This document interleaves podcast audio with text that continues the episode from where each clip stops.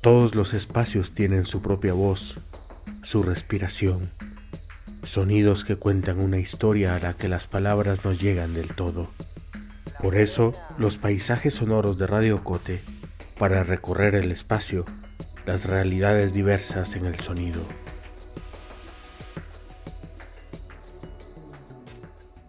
Las primeras horas del día tienen una voz particular. La ciudad de Guatemala apenas despierta y amanece.